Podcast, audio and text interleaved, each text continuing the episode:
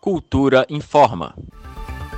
Pandemia provocada pelo novo coronavírus colocou em situação de isolamento social populações inteiras em várias partes do mundo. E o afastamento compulsório, que poderia acirrar posturas bem individualistas, despertou no Brasil uma onda crescente de solidariedade. Desde os primeiros casos de Covid-19 registrados no país, uma prática cada vez mais recorrente e que tem viralizado em posts nas redes sociais são os bilhetinhos deixados nos elevadores por pessoas oferecendo ajuda aos vizinhos nesse período de isolamento. A oferta geralmente parte dos mais jovens para os mais idosos. A ideia é ajudar o grupo de pessoas que corre mais risco de enfrentar um quadro respiratório mais severo a se proteger em casa o máximo de tempo possível. Inspirada nessa corrente do bem espontânea, uma startup paulista de tecnologia para condomínios resolveu criar uma plataforma online para facilitar o encontro entre quem precisa de ajuda e quem se dispõe a ajudar. Quem conta essa história é o brasiliense Alexandre Landim, fundador e diretor de operações da Knock Knocks, empresa responsável pelo gerenciamento da plataforma digital Vizinho do Bem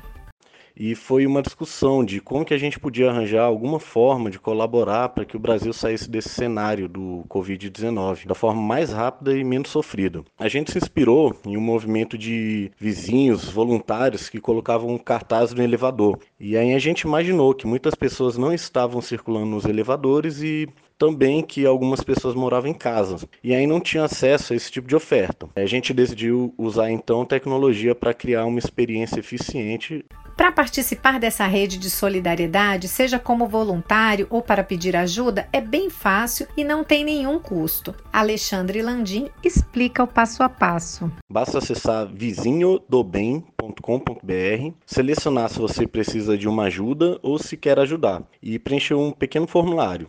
Com essas informações, faremos a conexão de quem pediu ajuda com o voluntário da região que possa atender o pedido. E a rede de solidariedade Vizinho do Bem está aumentando dia após dia. Lançada em 18 de março, apenas na primeira semana, a plataforma recebeu 70 mil acessos e mobilizou mais de 3 mil voluntários de várias partes do país.